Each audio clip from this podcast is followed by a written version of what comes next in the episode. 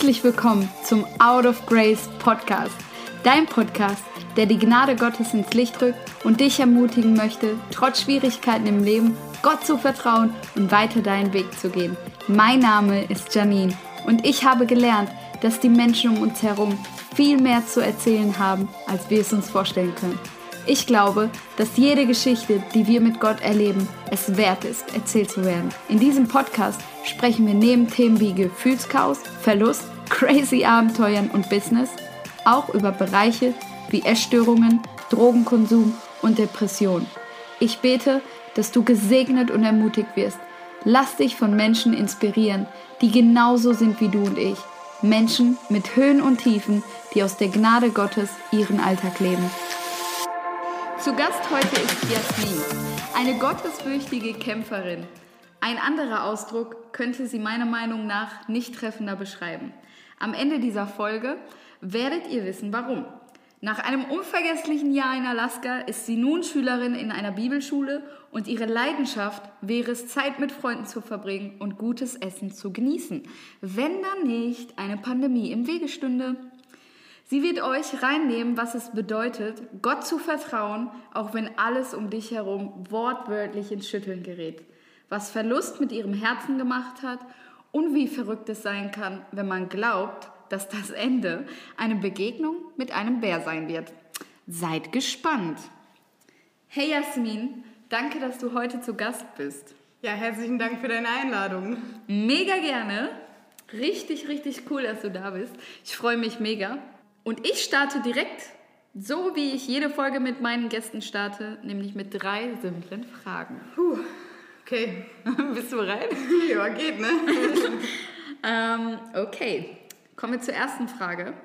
Was ist der beste Ratschlag, den die Bibel dir gibt? Der beste Ratschlag. Ich glaube, vor ein paar Wochen hätte ich noch gesagt, Philippa 4,4. Freut euch alle Zeit. Aber ich glaube, es hat sich jetzt so ein bisschen geändert, weil ich in der Bibelschule, also für die Bibelschule musste ich Prediger lesen. Und da steht drinne, dass das Wichtigste, dass das Beste, was man machen kann, Essen, Trinken und sich freuen ist. Boah, das ist mega. Vor allen Dingen, weil ich gerade noch gesagt habe, dass deine Leidenschaft unter anderem Essen genießen ist. Oh ja.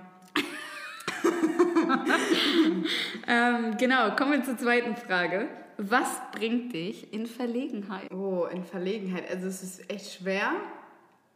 Nee, es ist eigentlich nicht schwer. Finde ich jetzt aber auch nicht.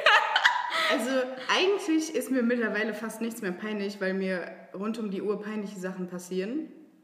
Ja. Aber in Verlegenheit, also ich werde schnell, ich kann schon schnell rot werden, wenn, ich weiß gar nicht genau, wenn. Also manchmal passiert das einfach aus dem Nichts heraus. Okay, dritte was überrascht dich an Gott? Was mich überrascht? Boah, dass er es immer noch mit uns Menschen aushält. Das ist sehr überraschend. Also ich verstehe nicht, warum er mich, warum er mir immer und immer wieder vergibt, obwohl ich schon so viel verbockt habe. Das kann ich, äh, also von mir selbst nur bestätigen. Ähm, ja, that's true.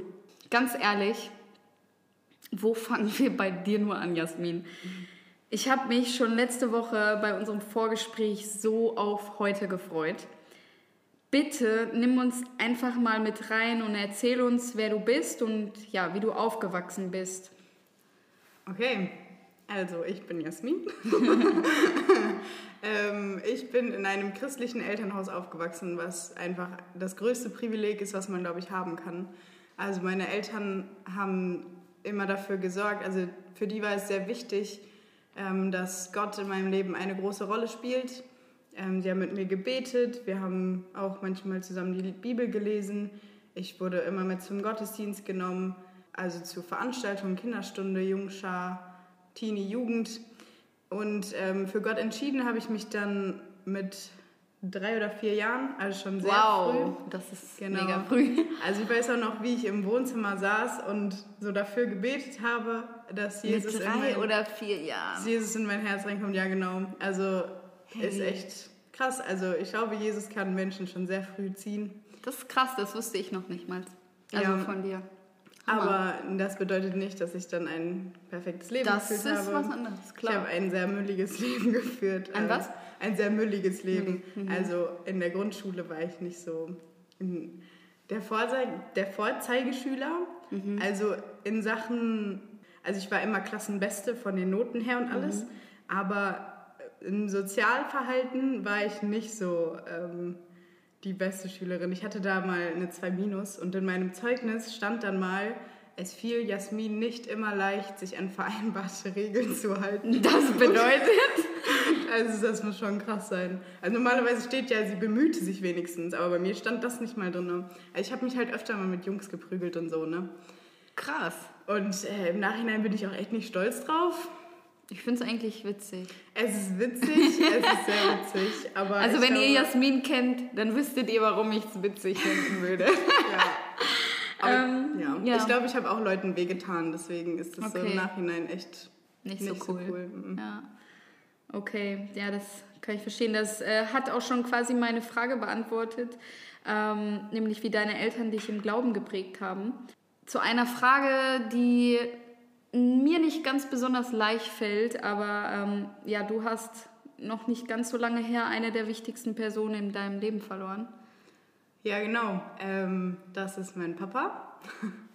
ähm, es ist tatsächlich, im März werden es schon vier Jahre, dass ich den verloren oh, habe. Die Zeit vergeht so schnell. Ja, also man denkt immer so zwischendurch, so das Krasseste daran ist, so also am Anfang war es halt echt richtig hart, ne? Also mhm. es war so eine Zeit, wo ich es gar nicht erwartet hat, hatte. Wie alt mein, warst du da? Ich war 18 mhm. und mein Papa war 57, also echt noch nicht so alt. Ähm, und er hat schon viel mit Krankheiten zu kämpfen gehabt. Er hatte schon zwei Herzinfarkte. Den, letzten, den zweiten hatte er 2013 mhm. und er hatte auch sonst einiges an Krankheiten. Aber zu dem Zeitpunkt hab, hat es einfach niemand erwartet, und dann so mitten in der Nacht, innerhalb von Sekunden ist er gestorben. Und das Krasseste so daran ist, wenn ich so jetzt überlege, manchmal, es gibt immer noch manchmal so Momente, wo ich denke, boah, das will ich, das muss ich jetzt unbedingt Papa erzählen. Oh. Und dann habe ich wirklich diese eine Sekunde, diesen Funken Hoffnung, wo ich so irgendwie noch denke, dass er lebt und dann so. Fällt boah, es dir ein? Ja. Oh. Ja, geht doch nicht. Ja, das, oh, also ich kann es mir einfach gar nicht vorstellen, wie, wie vor allen Dingen, wie dieser Moment dann sein muss oder generell diese, dieses Gefühl. Ähm, es scheint sehr unwahr zu sein, mhm. vor, allem an, vor allem am Anfang. Noch. Ja, vor allen Dingen auch, weil du, glaube ich, äh, ein totaler, totales Papakind ja. warst. So, also ne? ich habe es einfach geliebt, also mit ihm Zeit zu verbringen. Okay, mhm. manchmal hat es mich auch ehrlich gesagt genervt, was ich jetzt im Klar. im Endeffekt bereue so manchmal, klar, Eltern nerven auch manchmal. Ja, das tun sie.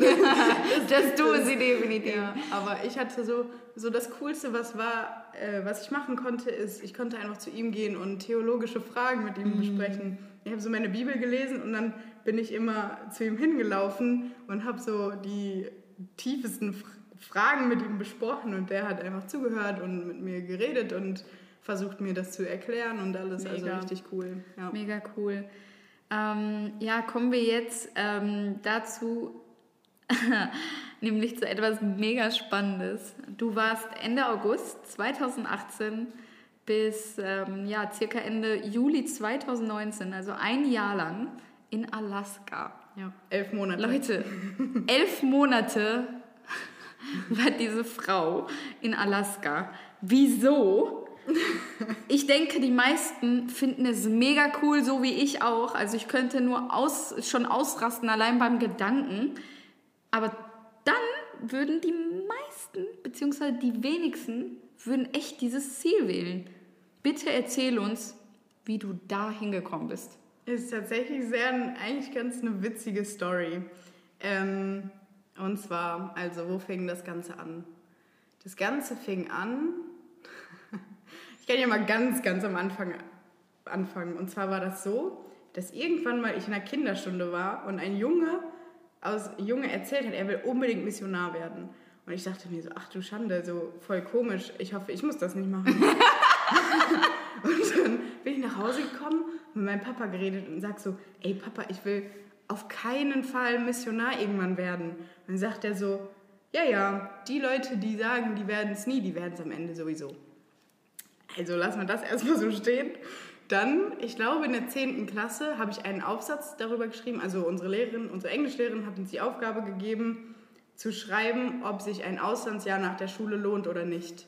Und ich habe da wirklich einen Aufsatz geschrieben, ziemlich paar Seiten, warum es sich für mich nicht absolut lohnt. nicht lohnt, irgendwie ins Ausland zu gehen. Weil ich hatte ja meinen Plan, alles tipptopp war ausgeplant und es wäre einfach richtig dumm gewesen, wenn ich ins Ausland gehen würde. So, ne? Zeitverschwendung so, Ja, komplett, weil ich wusste ja, was ich machen wollte.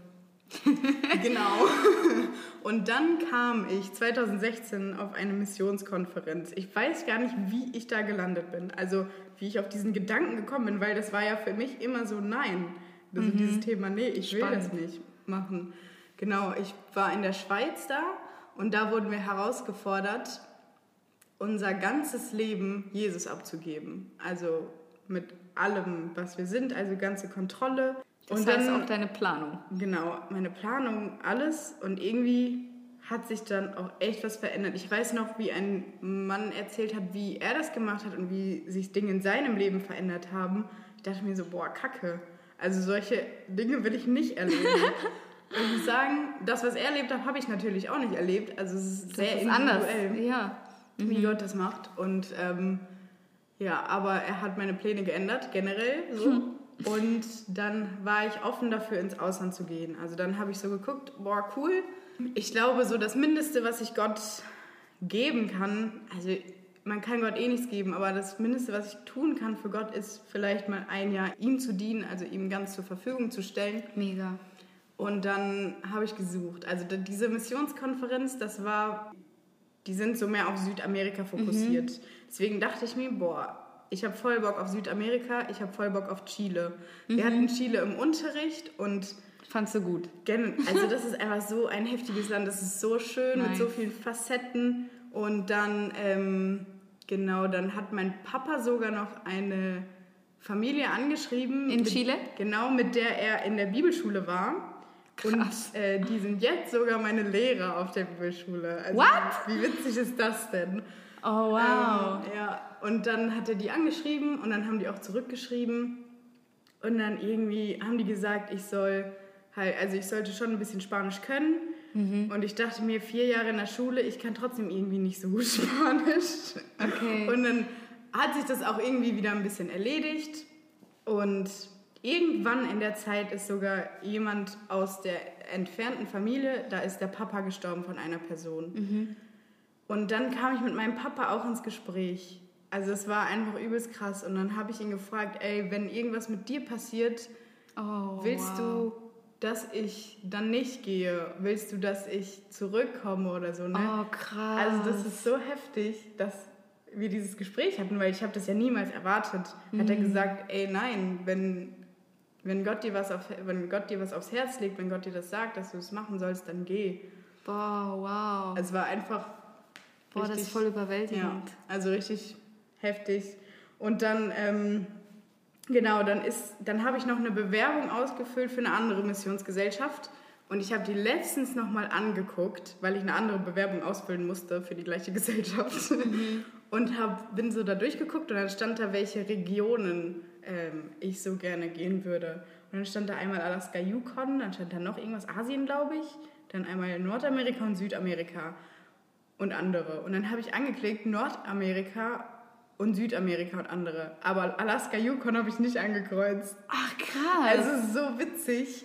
Und dass du dennoch da ja. gelandet bist. Genau. Also ich finde es so spannend, ähm, dass egal welche Pläne wir uns im Leben machen, wenn Gott Pläne für unser Leben hat, dann zieht er die durch. Ja. Völlig egal wie, ob wir einen Klick machen oder keinen Klick machen. Jo. Also Gott wird, also kann nicht limitiert werden von einem Mausklick im Internet. Und ähm, ja, das, ich glaube, das ist etwas, was wir schon direkt mitnehmen können, dass egal wie groß oder wie hammer unsere Pläne zu sein mögen scheinen, ähm, dass ja, Gott einfach einen Plan für unser Leben hat und wenn wir ihm vertrauen, dann wird er das durchziehen, ob wir wollen oder nicht. und äh, manchmal ist es auch, glaube ich, ähm, ja, anders als, ähm, als wir uns das irgendwie vorgestellt haben. Aber ich glaube, dass auch du gute Erfahrungen damit gemacht hast. Und jetzt mal ganz im Ernst, wenn man an Alaska denkt, ne? da würde ich an viel Landschaft denken, an Berge und definitiv an Kälte und Schnee. Es hört sich ziemlich idyllisch an, aber ist es das auch wirklich? Also ist das so idyllisch, wie man sich es vorstellt? Also es ist auf jeden Fall wunder, wunderschön. Die Berge sind überwältigend, die Landschaft ist überwältigend, die Tiere sind einfach nur heftig, aber es gibt, also ich war im Süden Alaskas, deswegen kann ich jetzt auch nur davon erzählen, von der, also ich war in der größten Großstadt, mhm. in der einzigen Großstadt mit 300.000 Einwohnern. Die zweitgrößte war dann 30.000 Einwohner groß, also ist relativ von den Einwohnern klein gehalten.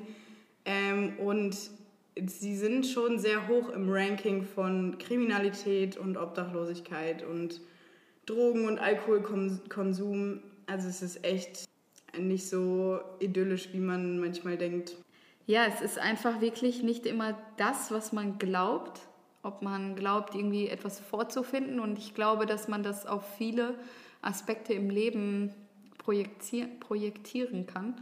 Nämlich, dass halt nicht immer wirklich alles so ist, wie es scheint zu sein oder, ähm, ja, oder von den Vorstellungen, ne, die man hat und äh, dass sich erstens alles sowieso wendet, ja. wenn Gott das möchte, aber auch, dass, ähm, ja, also ich kann mir auch vorstellen, dass man keine Ahnung, in irgendein Land geht und man denkt, boah, nice, ich liege jetzt den ganzen Tag am Strand, aber ja. dann ist es auch nicht so. Ähm, ja, was hast du erlebt? Du hast gesagt, dass äh, ja Kriminalität und Obdachlosigkeit. In welchem Zusammenhang? Was hast du da erlebt? Ich glaube, mit Obdachlosigkeit, da hast du ja schon ähm, da irgendwie nicht Erfahrungen selbst gemacht, aber schon, dass du da einen bestimmten Zweck, sag ich mal, in Alaska hattest, oder? Ja, also ich hatte eigentlich, also mit den Obdachlosen selbst hatte ich nicht so viel zu tun. Ähm, aber man hat halt gesehen, so die standen mit Schildern immer an den Straßenecken, also an Kreuzungen so, hatten die Schilder. Und ähm, ja, und sonst hat man die, ich habe, genau, einer meiner Arbeitsbereiche war, dass ich Essen gemacht habe mhm. für Kinder, die es eben, also für Kinder in Not quasi, ne? Also wir haben okay. Essen vorbereitet und das dann verteilt an Nachmittagsprogramm in der Schule an so Heime, die, da, die es gab okay. und an einfach besondere Programme oder was auch immer. Mhm. Also wer sich dafür angemeldet hat, man konnte okay. sich da vielfältig dafür anmelden. Und da musste ich auch manchmal zum Bus gehen.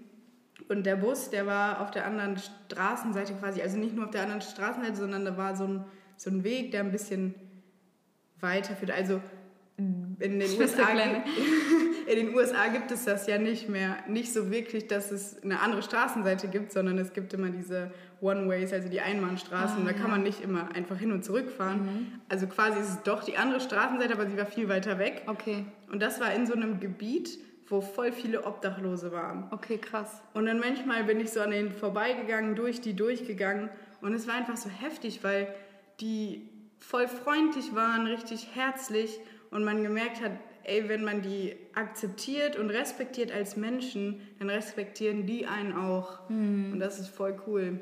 Also ich finde, das ist auch echt so krass, ne? das habe ich selbst in Äthiopien erlebt, wie heftig dieser Kontrast manchmal sein kann. Du bist auf einer Straßenseite und du erlebst, sage ich mal, Reichtum und auf der nächsten Seite siehst du Obdachlosigkeit und ja. äh, völligste Armut. Und ich finde diese Parallelen, die aber genau, also ne, dass es genau nebeneinander ist und du denkst, krass, auf welcher Seite stehe ich gerade? Ja. Welches Privileg habe ich, dass ich nicht auf der anderen Seite lebe? Ne? Ja. Und ähm, ja, was für eine Veränderung hast du erlebt? Du hast gemerkt, äh, dass Gott ja damit seinen Plan in deinem Leben umgesetzt hat. Was äh, meinst du genau damit? Ja, das ist eine sehr schwierige Frage, aber ich habe, also es gibt so ein, ich hatte irgendwann so das Gefühl, es war schon seit nach irgendwie einem Monat oder so, dass Gott wirklich diesen Frieden in mein Herz gelegt hat, dass ich wirklich so gedacht habe, boah, ich bin gerade, wo ich sein soll. Ich habe so viel Freude an meinem Leben gerade. Ich habe so viel Frieden in meinem Leben. Ich habe so eine Erfüllung. Also das ist einfach vor allem ein Gefühl, glaube ich, was man fühlen kann, was man gar nicht so gut ausdrücken kann. Ähm, aber ich habe auch gemerkt, wie ich geistlich weit mehr wachsen konnte und Gott näher kommen durfte. Mhm. Und ähm, einfach vieles lernen konnte. Also kulturell habe ich ja sehr viel gelernt zum Beispiel Sprache, also die Sprache Englisch natürlich, ne? Also mhm. am Anfang fiel mir das nämlich nicht so leicht, da klarzukommen, aber. Aber ich glaube, man kommt gedauert. da ganz, ganz, gut, gut rein, ne? Ja, genau. Mhm. Also die hat natürlich auch ein bisschen ein anderes Verhaltensmuster teilweise mhm. und man hat so ein Verständnis für ein anderes Denken entwickelt. Mhm. Und ich habe auch ein bisschen mehr über meinen eigenen Charakter gelernt. Also es war ganz cool. Ähm, und auch, wie es ist, in einer anderen Familie zu leben. Also ich habe mhm. in keiner Familie gelebt, sondern wir haben... Aber so mit anderen zusammen? Genau, wir waren so ein, mhm. ein Haushalt mit Freiwilligen und einer Mentorin quasi, einer Leiterin, die das so angeleitet haben. Und zusammen haben wir gemerkt, also wir sind voll die Familie geworden. Mhm. Und diese Einheit zu bekommen, das war so ein schönes Gefühl einfach. Ja. ja. Ähm, auch wenn das jetzt nicht alles, sag ich mal, ne, das war, ja, man denkt sich, boah, geil, Alaska, was, was ein Abenteuer und äh, mega cool und es muss bestimmt voll krass gewesen sein, auch, ja, da durch die Gassen zu laufen etc. Aber ich weiß und ähm, es auch die Zuhörer, dass nicht alles bei dir so einfach war. Ja, wir konnten schon so ein bisschen hören, dass du so einige Hürden in deinem Leben durchlebt hast. Und dennoch kenne ich dich als eine zuckersüße Person, die einfach nicht aufhört zu lachen. Einmal die Frage, ja, wie schaffst du das und was ist dein Geheimnis? Und dann komme ich zur nächsten Frage. Ja, ich glaube, das ist einfach so eine Gabe, die Gott mir gegeben hat. Einfach dieses, diese Freude, diese tiefe Freude, ähm, wie auch in wie ich vorher schon erwähnt habe, die in Philippa 4, Vers 4 erwähnt wird, mhm. was einfach auch mein Lieblingsvers momentan ist. Ähm, einfach freut euch alle Zeit im Herrn. Abermals sage ich euch, freut euch. Ich weiß nicht, ob ich es jetzt 100% richtig zitiert ja, habe, okay. aber so in dem Sinne, genau. Und Falls nicht, scha äh, schaut in Philippa 4, Vers 4 nach. ja, genau. Ist einfach so, Gott gibt mir das. Mhm. Und ich nehme es dankbar an. Was mich an dich fasziniert, ist, dass du ähm, dich von gesundheitlichen Problemen, die du hast, ähm, ja nicht noch nie oder beziehungsweise dich nicht einschränken lässt. Bitte erzähl uns irgendwie von diesen Schwierigkeiten und danach kommen wir zu einer ganz bestimmten Story, die ich im Kopf habe. Aber erzähl uns erstmal so ein bisschen, was, ähm, was ich mit diesen gesundheitlichen Einschränkungen meine. So. Ja, ja, die sind, die sind vielfältig. Ja. also da gab es ein paar davon. Ähm, ja, wo fange ich denn an? Also mit der Kälte zum einen komme ich nicht so gut klar. Tatsächlich, mhm. auch wenn ich es liebe, auch wenn ich jetzt gerade momentan liegt draußen stehe und ich liebe es einfach. Ja, jetzt ähm. könnte man meinen, wir wären in Alaska. So, so ist die Vorstellung meiner Meinung nach, wie Alaska aussieht. So, ähm, ja, da habe ich, also ich habe das Problem, das habe ich erst letztens rausgefunden, dass es wirklich an der Kälte liegt. Und zwar ähm, wurde ich, das erste Mal wurde ich mit 13 an den Hüften operiert. Mhm. Genau, und das hat sich dann so ein bisschen durchgezogen, ein paar Mal noch danach. Boah. ähm, ein paar Mal heißt? Viermal insgesamt. Viermal an der ja. Hüfte operiert. Einmal doppelseitig und dann dreimal einseitig. Wow. Ja, genau. Krass. Ähm, damit hatte ich ein paar Probleme, weil es halt immer wieder schwierig ist, wenn ich rausgehe und wirklich lange in der Kälte bin, dann tun meine Beine den ganzen Tag weh mm. und mein ganzer Körper ist wie so ein Eisklotz. Auch wenn ich schnell, also mm. ich schwitze schnell, das ist wohl auch so ein Problem, was ich habe. Aber anscheinend kann ich mich nicht wirklich an die Temperatur anpassen, keine okay. Ahnung. Ähm, ja, also das war so Hüfte und dann hatte ich auch Knieprobleme, war so bei der Physiotherapie. Ach, krass. Und noch ein Problem, was ich habe, ist, dass ich fettiges Essen nicht sehr gut vertrage. Und ich war in den USA. Oh ja, okay, ich glaube, jeder von uns kann sich gerade vorstellen, was das bedeutet. Was ich jetzt gerade noch mal euch ähm, erzählen möchte, ist, wenn man mit Jasmin spricht, man würde niemals wissen, dass sie diese Probleme hat. Weil sie würde sie niemals erwähnen, wenn man sie nicht danach fragt. Ähm, und das finde ich so krass bei dir. Also du stellst diese Probleme nicht wirklich in den Vordergrund, sondern wie ich vorhin schon gesagt habe, du lachst einfach mal durchgehend. Also wirklich durchgehend. Und ähm, ja, du hast diese Probleme, du nimmst sie auch in der Hinsicht an, weil du dann nichts gegen tun kannst, also ja. außer halt Gott zu vertrauen. Aber du stellst sie halt nicht in den Vordergrund, ne? was, äh, was wir Menschen oft machen. Bitte, bitte, darauf habe ich schon die ganze Zeit gewartet. Erzähl uns von deinem Abenteuer in Alaska. Wie war das für dich? Womit hattest du zu kämpfen?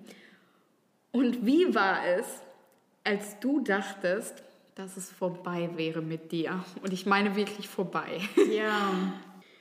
Also, das Ganze fing an ich glaube, es war der 21. Januar. Oh krass, du weißt sogar das Datum. Vielleicht auch, ich meine, es war der 21. Das war irgendwie der King Juniors irgendwas, irgend so ein Feiertag. Ne? Mhm. Wir hatten frei, meine Mitfreiwilligen, mit denen ich zusammen gewohnt habe und ich.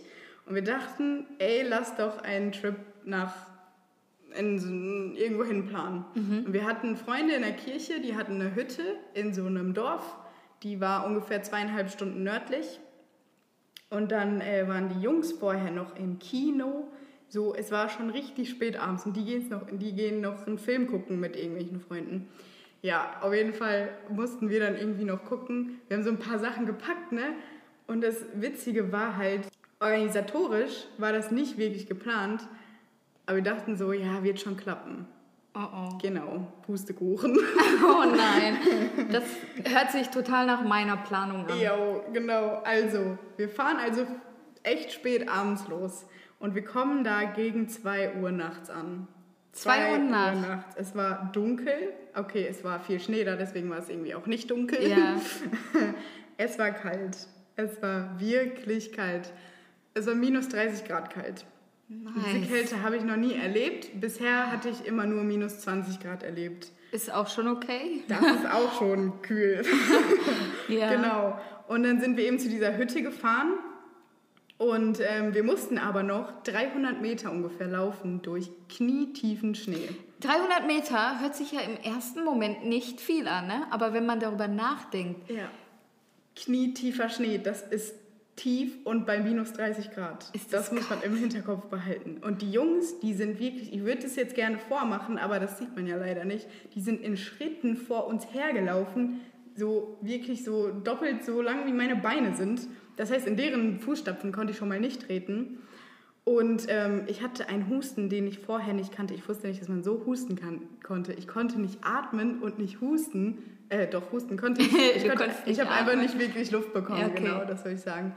Und ähm, irgendwann habe ich die anderen auch verloren. Also auch das Mädel dann. Wir waren, die waren ja noch, drei Leute waren vor mir, ich war die Letzte und die haben auch irgendwie nicht so ganz mitbekommen, dass ich ähm, halt so nicht so richtig hinterherkomme. Okay, krass. Und dann ähm, dachte ich so, Alter, keine Ahnung, wenn jetzt ein Elch kommt oder ein Bär, ich bin verloren, also ich bin tot. Wirklich. das dachte ich. Und das Ding ist, also ich bin dann weitergegangen ne? und ja, ich bin dann irgendwie, Gott sei Dank, doch noch bei der Hütte angekommen und die muss, haben dann noch versucht, die Hütte irgendwie, die haben die Schlüssel erstmal nicht gefunden und ich dachte so, Alter, wenn ich diesen Weg zurücklaufen muss, ich kann das nicht. Ich werde, ich werde wirklich sterben vielleicht, weiß ich nicht. Oh. Und dann haben die es aber gefunden und alles. Und es war echt eine Story für sich. Auf jeden Fall ähm, sind wir dann reingegangen und die haben versucht, den Kamin anzumachen. Ein Kamin anmachen bei minus 30 Grad. Diese Hütte war minus 30 Grad kalt und die haben es auch erstmal versucht und versucht und haben gesagt, okay, Jasmin, geh einfach schlafen, weil die haben mich schon gesehen und die dachten auch so, die, keine Ahnung, ob die das überlebt. Oh. Und dann war ich wirklich mit Schichten voll Klamotten eingepackt und ich konnte nicht schlafen. Irgendwann nach Stunden habe ich es dann geschafft und um 8 Uhr morgens musste ich so auf Klo. Ich dachte mir, du Kacke, weil das war auch, da war kein Klo in der Hütte drin, sondern da war so ein, so ein Outhouse, 15, 15 Meter weiter weg. Und da hatte ich auch wieder Schiss, dass ich von einem Bären gefressen wäre. Richtig dumm eigentlich. Aber das weiß man halt nie. Und dann mache ich so Klodeckel auf, versuche ich aufzumachen und es ging einfach erstmal nicht auf. Ne? So, man musste richtig dran reißen und dann war so der, das Innere des Klodeckels eingefroren. Also da war so eine richtige Eisschicht innen drin und dann noch am Klodeckel drauf. Und dann konnte ich mich auch nicht zum Pinkeln hinsetzen, weil es war so kalt. Ich habe noch nie so eine Kälte gespürt beim Pinkeln. okay, ja. liebe Zuschauer, ihr ja. wisst jetzt, ähm, dass in Alaska man nicht nur von einem Bären gefressen werden kann, sondern dass es auch ziemlich kalt ja. beim Toilettengang sein kann. Ich habe übrigens das Klopapier auch vergessen. Ja, gut zu wissen. ähm, ja, ähm, also ich habe am Anfang dieser Folge gesagt, dass du ins Schütteln geraten bist. Bitte erzähl uns, was hast du da mit Gott erlebt? Ich glaube, das Einfachste ist es, also das Spannendste oder wie auch immer ist es, wenn ich meinen Tagebucheintrag von dem Tag vorlese. Okay. Weil das beschreibt so wirklich die Gefühle, die ich hatte. Ich, hab, ich würde dazu sagen, es klingt wahrscheinlich ziemlich unsortiert, aber glaubt mir wirklich, dieser Tag war innerlich und äußerlich einfach nur ein Chaos. Okay, ich lese dann mal meinen Tagebucheintrag vor. Was ein Tag. Ich bin aufgestanden, habe mich fertig gemacht und dachte, ich gehe gleich zum Bus und fahre dann zur Arbeit. Ganz normal. Nee, falsch gedacht. Gegen 8.30 Uhr, ich stehe in der Küche, fängt plötzlich das ganze Haus an zu beben. Ich laufe hin und her und weiß nicht, was ich machen soll. Ich höre das Geschirr klirren, ich sehe die Wände und Fenster beben, Stromausfall. Es ist noch dunkel draußen, das Wasser meiner Wasserflasche schwappt über. Ich muss versuchen, mein Gleichgewicht zu halten. Es ist unglaublich laut und hört einfach nicht auf. Verglichen zu anderen Teilen der Stadt war das allerdings nichts. Straßen sind eingestürzt, in Häusern und Supermärkten sind Schränke, Regale und Geschirr heruntergefallen und Decken eingestürzt. Und jetzt geht es so ein bisschen auch um mein WG-Leben. Also da fallen ein paar, paar Namen aus, ähm, von Leuten aus meiner WG. Kurz danach kommt Max aus seinem Zimmer, Jess aus dem Badezimmer. Monika ruft an. Sie dachte, ihr Reifen löst sich vom Auto. Sie war auf dem Weg zur Arbeit. Die Stärke des Erdbebens war 7,0. So ein Erdbeben gab es hier seit 50 Jahren nicht. Dann wollte ich mich auf dem Weg zum Bus machen. Als ich losgehe, schreibt Ashley, meine Vorgesetzte, mir, ich soll zu Hause bleiben. es gibt einige starke Nachbeben. Jess, Max und ich sind also zu Hause. Dann, wir sind in der Tsunami-Gefahrenzone. Oh nein. Wir haben ja sehr nah am äh, Meer auch gelebt. Ne? Mhm. Leute sagen uns, wir sollen uns auf den Weg zu den Bergen machen, weil man da am sichersten ist. Monika sagt, wir sollen zu Hause bleiben. Nach einigen Anrufen hin und her machen wir uns auf den Weg. Erst zu Braden. Die Kommunikation zwischen uns war ein einfaches Durcheinander. Die Straßen waren überfüllt, Nichts ging voran, da alle auf dem Weg zu den Bergen waren. Um Krass, einem ey, Tsunami, in um in einem, vor einem Tsunami in Sicherheit zu kommen. Wir haben sogar Nachbeben im Auto gespürt. Alleine heute gab es circa 200 Nachbeben. Als wir dann endlich bei Braden angekommen sind, war die Tsunami... Entschuldigung, eine kurze Unterbrechung. Ja. Hast du gerade gesagt, an einem Tag 200 Nachbeben? Ja. Mal, wow. mal stärker, mal weniger stark. Krass. Als wir dann endlich bei Braden angekommen sind, war die Tsunami-Gefahr vorbei und wir sind doch wieder nach Hause gefahren. Eine Frage, die aufkam, wie sehr vertrauen wir Gott? Es war eine absolute Notsituation, die ich so noch nie erlebt habe. Und wenn Vertrauen auf Gott nicht unbedingt überleben heißt, vertrauen wir dann trotzdem? Wie bereit bin ich? Zurück zu Hause haben wir Pizza aufgebacken, Wasser gekocht das Wasser aus der Leitung sollte nämlich vorerst nicht ungekocht getrunken werden und ein Spiel gespielt.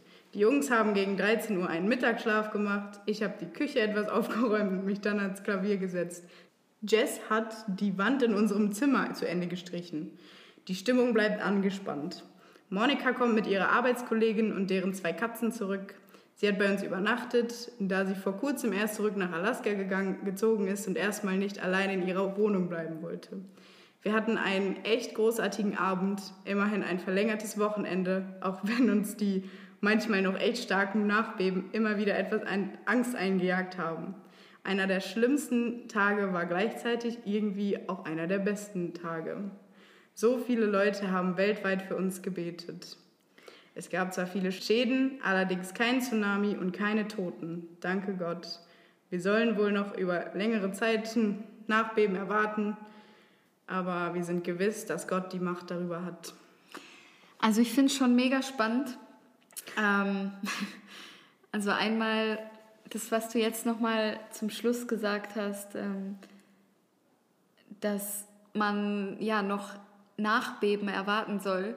Und wenn ich das so aus Leben an sich ähm, ja, projiziere, äh, wie oft passiert uns das, dass wir noch Nachbeben erleben?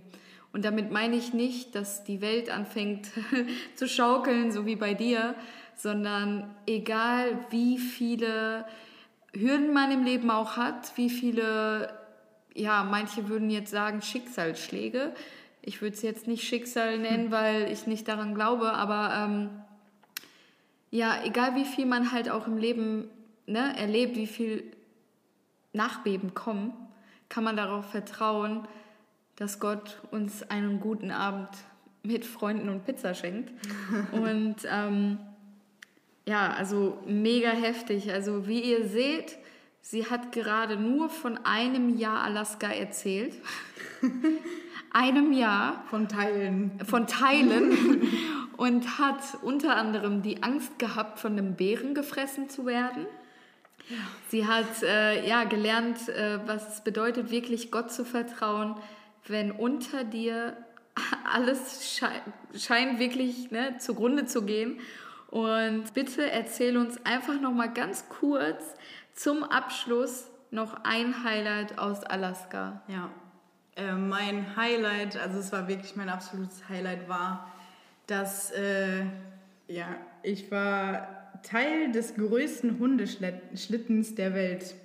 Genau, das ist nämlich der Iditarod, so heißt er. Und da ähm, gibt es verschiedene Mascher, die ihre Hundeschlitten vorbereiten, ihre Hunde trainieren und die dann losrennen. Und wir, und da gab es dann auch tausende von Zuschauern. Krass. Und das Coole ist, dass wir nicht einfach nur Zuschauer von draußen waren, sondern wir durften drin sein, also mitten im Geschehen und ähm, so quasi freiwillig mitarbeiten und die Hunde an so einer Leine zum Start halt quasi mit denen zum Start rennen, weil sonst wären die halt vollkommen ausgerastet, weil da wow. so viele Hunde sind. Ja, erstmal vielen Dank, dass du ähm, ja, all das geteilt hast. Die letzte Frage ist, was möchtest du den Zuhörern zum Abschluss noch mitgeben? Ich denke, das, was meine Geschichte wirklich ähm, erst ins Rollen gebracht hat, das war für mich so der ausschlaggebende Punkt. Und zwar Gott einfach die ganze Kontrolle über das Leben zu geben und zu sagen, Gott, egal was du für mich vorhast, ich möchte die Schritte mit dir gehen. Und es ist manchmal echt schwer und nicht unbedingt einfach, wenn man sieht, dass Gott einfach das ganze Leben auf, das, auf den Kopf stellt.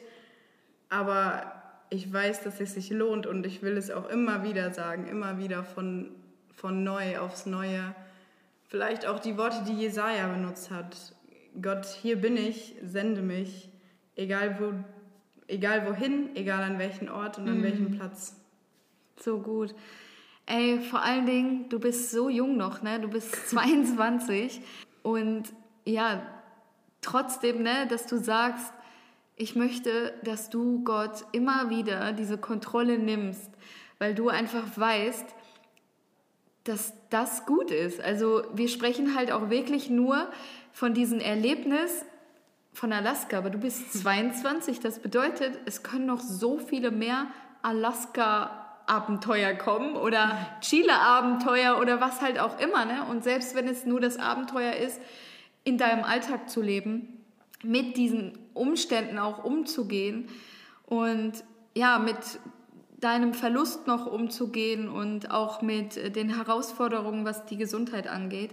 Und ich glaube, wir können echt viel von dir lernen, was bedeutet ähm, trotzdem ja die Freude und das Lachen nicht zu verlieren und einfach wirklich Gott zu vertrauen, ähm, durchzustarten bzw. weiterzumachen und egal wie viel man das Leben auch geplant hat, den Plan Gottes für sein Leben anzunehmen, auch wenn man diesen einen Mausklick gar nicht erst gemacht hat.